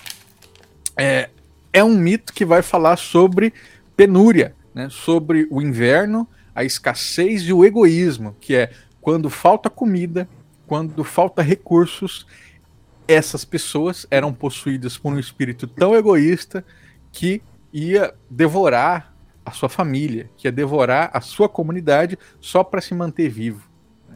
Isso é o, os pontos principais ali do mito do Endigo e a gente não vai encontrando isso no filme, né? E a gente não vai encontrando uma série de outros elementos que são intrínsecos ali ao mito.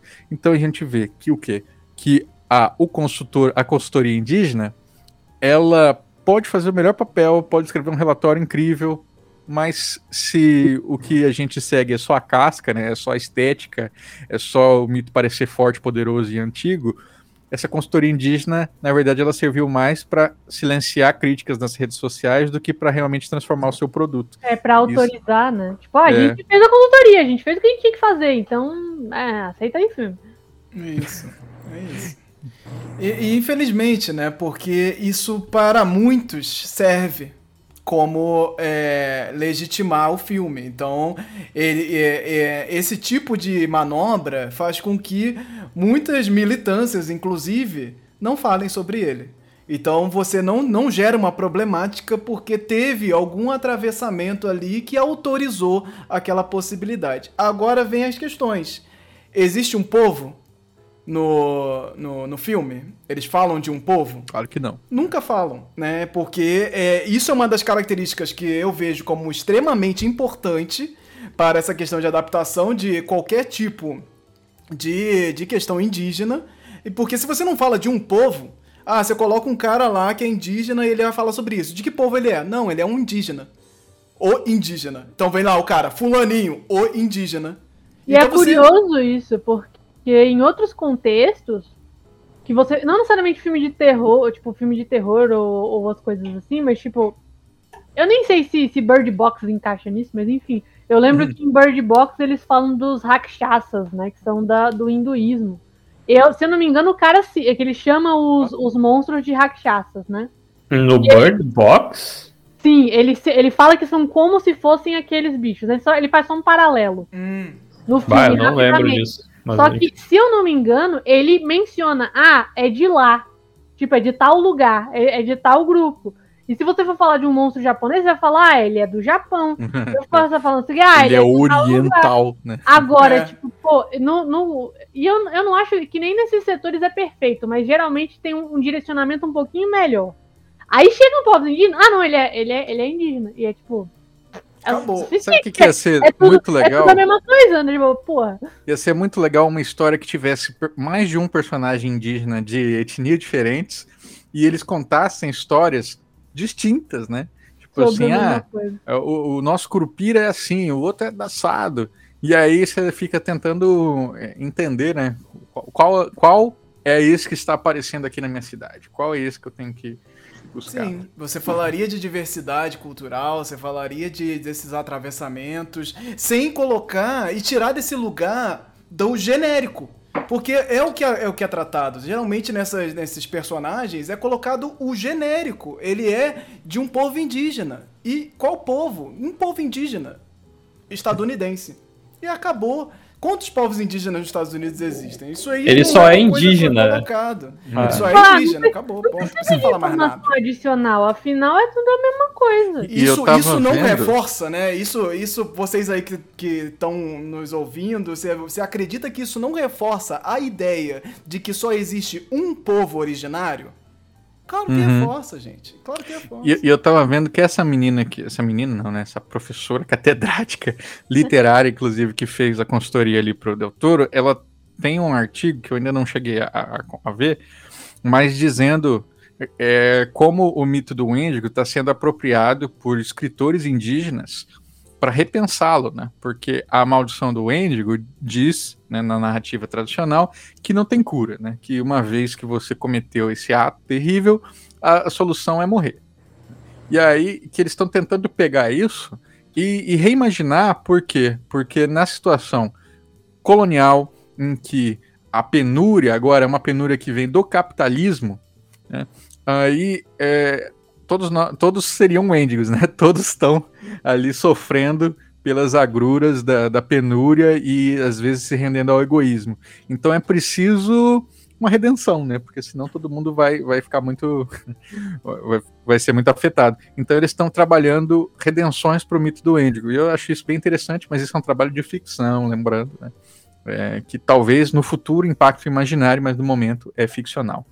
E, e esse lance da consultoria não é porque tem consultoria que o Resolveu, negócio né? está validado, assim, e isso é uma realidade que a gente sabe que acontece com todas as produções em geral. Então, assim, a gente tem que tomar cuidado, porque ah, o lance da consultoria e da validação, ela tem que ser muito mais no que está sendo produzido em si, do que só por ter as pessoas presentes ali, sabe? Da- não é porque tem o nome da pessoa ou algum representante daquele povo que o negócio vai estar condizente com as narrativas tradicionais. né? Então, eu acho que isso que vocês falaram, a gente tem que tomar sempre muito cuidado. E, e sempre quando a gente fala de narrativas, a gente está falando em diversas visões daquela mesma história, né? O quem conta um conto aumenta um ponto não está limitado a só quem não é indígena, né? Nós somos todos, antes disso, nós somos todos seres humanos. Então a gente tem de levar isso sempre em consideração para tratar da riqueza cultural que a gente tem com os nossos diversos povos, culturas e origens, né? Pô, e puxa, nessa questão de produção cultural, eu sempre gosto quando eu falo dessa, dessa, de todas essas questões que tem preocupações que a gente tem que ter a nível de responsabilidade social, eu gosto de fazer também provocações a nível profissional, porque sinceramente, se a gente faz uma produção só para vender, preocupado em como ela vai vender, e você se contenta em fazer um trabalho ordinário, que poderia ser, como o Andrioli falou, poderia ser um animal selvagem que daria na mesma coisa, você realmente vai ficar orgulhoso com um trabalho desses, velho? É. De fazer uma parada que realmente não traz diferencial nenhum? Isso é uma coisa que, assim, eu não sei se dá pra gente. É, eu não sei se até se eu recomendo esse texto depois, porque é um texto bem curto, mas que é um texto que eu li sobre o Endigo e eu acho que ele traz muito isso. Que, pô, a galera vai atrás do Endigo, então foi atrás de Curupira, ou então vai atrás dessas coisas para inovar no cinema, né? Trazer novos temas e não ser a mesma coisa com uma skin diferente. Pô, gente. Pô, gente. E funciona, porque é parque de diversões, né? É essa coisa do, do cinema de entretenimento. E é muito, é muito essa perspectiva de você estar tá querendo vender, né? Porque você não Sim. tem. Isso é falta de coragem. É falta de coragem, digo. Porque as pessoas vão lá, estão preocupadas, ah, eu quero, porque eu quero vender meu produto, não sei quem, então vou jogar no seguro. Ah, amém. É. Você, vai, você vai dormir feliz com isso, tipo, de verdade? Pô, Ô, louco. Chegamos ao fim deste bloco do Hora Folk, o programa de notícias do Folclore BR. Agora esse programa está dividido em duas partes, uma com as notícias principais em destaque e outra com as notícias mais rápidas e o bloco de indicações, que você poderá conferir tudo no mesmo feed do Folclore BR. Os links para os participantes e demais informações para este programa estarão na descrição de onde você estiver ouvindo. Considere se tornar um apoiador do projeto através do Catarse, PicPay ou Pix. Saiba mais em folclorebr.com apoie. Busque Folclore BR tudo junto nas redes sociais e nos encontramos no próximo programa. Obrigado e até logo!